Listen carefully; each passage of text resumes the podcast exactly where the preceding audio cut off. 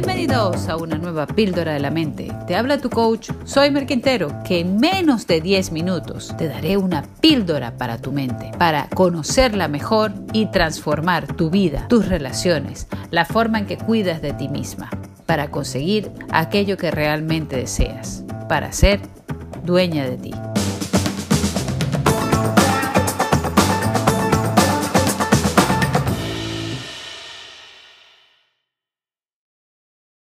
Lo natural es que los padres amen a sus hijos, pero no siempre estos se saben amados.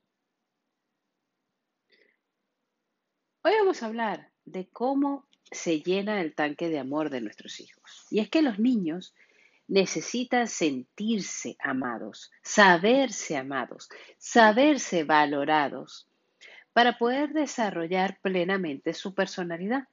Un niño que no se siente amado tiene problemas con los estudios, tiene problemas para llevársela bien con los demás, eh, problemas de disciplina, ataques de ira o miedo, exceso de timidez.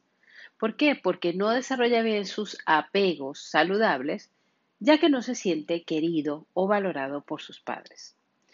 En la medida en que unos padres hacen que su niño se sepa y se sienta amado, todo lo demás lo llevará con mucha más valentía, con mucho más coraje, independientemente del entorno en el que se tenga que desenvolver. Incluso en los entornos más adversos, un niño puede tener la fortaleza de salir adelante porque se sabe amado por sus padres. ¿Quién no ha visto la película La vida es bella? Cómo ese niño se sabía querido por su mamá y su papá y salía adelante. Y sí que es verdad que es una historia ficticia, pero como esas existen cualquier cantidad de testimonios reales en donde saberse amado por tus padres te permite eh, entender que se espera lo mejor de ti y que vamos a darlo todo por ti y que tú tienes que darlo todo porque, porque has nacido amado, o sea, porque has nacido para servir a los demás, ¿no?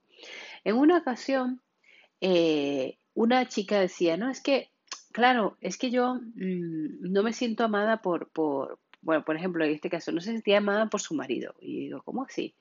Es que yo sé que él me ama, pero no lo siento. Y yo digo, ¿por qué? ¿Qué es para ti? O sea, ¿cuál sería una señal, un símbolo de que te ama? Y entonces dice, bueno, pues que me traiga flores porque sí. Y digo, vale, pues empiezo a hablar con ella, empiezo a hacerle preguntas y me doy cuenta que es que el marido cocina, que le prepara cosas ricas, que está pendiente, que cuando ella llega a casa ya lo tiene todo atendido y no sé qué, y que le dice cosas lindas y le deja tarjetitas y tal. Y entonces, claro, empiezo a indagar con ella y dice, porque sí, porque fíjate, mi papá le traía flores a mi mamá. Ah, ahí está, ¿no? Había aprendido de observar a su padre que amar a su madre era llevarle flores.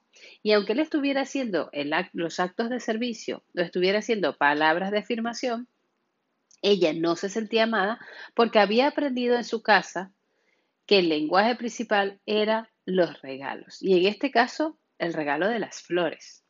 Era para ella un símbolo mucho más especial.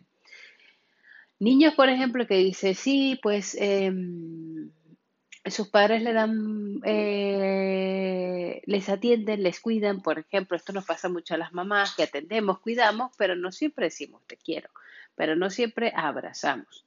En una ocasión me tocó trabajar con una pareja en donde uno de los problemas fuertes que tenían era la falta de contacto físico.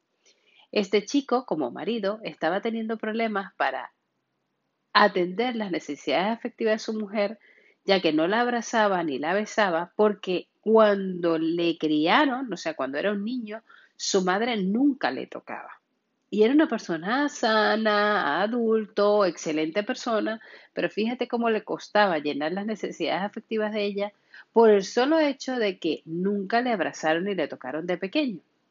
Entonces sí, cuesta mucho llegar a ese punto perfecto de saber lo que necesitan nuestros hijos, pero lo primero que tenemos que hacer es darle los cinco lenguajes del amor. Los niños necesitan tiempo de calidad, los niños necesitan palabras de afirmación, los niños necesitan contacto físico, los niños necesitan eh, em, regalos, los niños necesitan eh, no sé si lo ha dicho, tiempo de calidad, palabras de afirmación, contacto físico, regalos y el, el otro ya se me ha olvidado. Entonces son todos los lenguajes que, que podamos, o sea, todas las formas que tengamos de expresarle a nuestros niños que les queremos, que, estamos felices de que existan, de que le amamos por el solo hecho de existir, de que esperamos lo mejor de ellos, que esperamos que sean felices, que lo que hacemos lo hacemos porque queremos, creemos que tenemos una misión con ellos, que, que, que, nosotros también nos ordenemos ¿no? en nuestra cabeza y en nuestro corazón qué es lo que queremos con nuestros hijos. ¿no?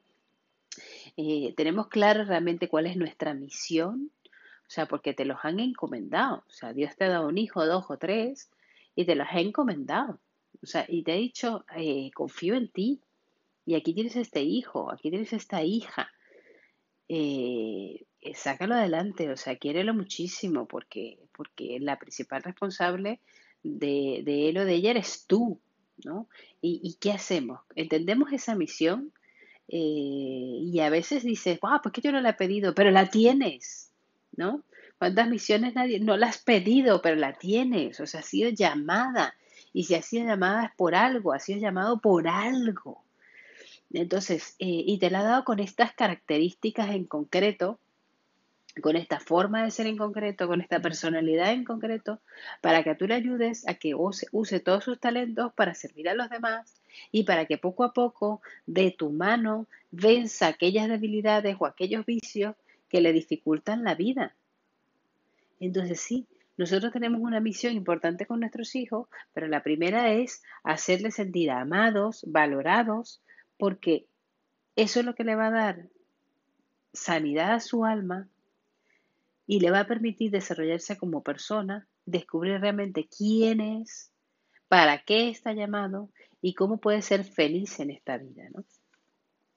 De todas formas, a mí me gusta mucho recomendar, si quieres profundizar mucho más sobre este tema, me gusta mucho el libro de los cinco lenguajes del amor de los niños del autor Gary Chapman. Ese libro lo puedes conseguir en español eh, a través de Amazon y a través de muchísimas librerías. Yo te recomiendo que profundices en este tema. Cuando son pequeños los niños necesitan los cinco lenguajes, pero a la medida que van creciendo eh, se van decantando más por uno que por el otro. Entonces conviene estar preparados para entender, pues este niño necesita más abrazo, este otro necesita palabras, este otro necesita eh, un objeto que le recuerde eh, que me importa. O sea, ¿qué están necesitando nuestros hijos? Y ahí te cuento cuando son adolescentes, porque por alguna razón los padres a veces creen que cuando ya son adolescentes no nos necesitan y nos necesitan más que nunca. Así es que allí tienes que volver a reforzar y llenar de su tanque de amor porque esto es lo que te va a ayudar a que tus hijos tengan buenas relaciones con los demás, sanas relaciones, les alejes de las drogas, les, les alejes del alcohol y les alejes de los vicios que muchas veces buscan los jóvenes precisamente por llenar los vacíos que tienen dentro de sí, por callar ese ruido que, les atormenta y por, por, por huir de una realidad que no les gusta. Pero al contrario, si en casa creas un ambiente de amor, un ambiente donde somos reconocidos, un ambiente donde se espera lo mejor de nosotros, donde se nos demuestra que nos van a apoyar, que van a estar ahí a nuestro lado y que a pesar de nuestros defectos no nos van a dejar de querer, pues mira, misión cumplida. Gracias por acompañarme en el día de hoy. Si te ha gustado este podcast, puedes suscribirte, puedes compartirlo con todas las personas que quieras y puedes también visitarme en mi Instagram arroba soymerquintero. Recuerda, lo más sencillo se puede convertir en algo extraordinario si lo haces para contribuir a la felicidad de las demás personas y a crecer cada día un poquito más.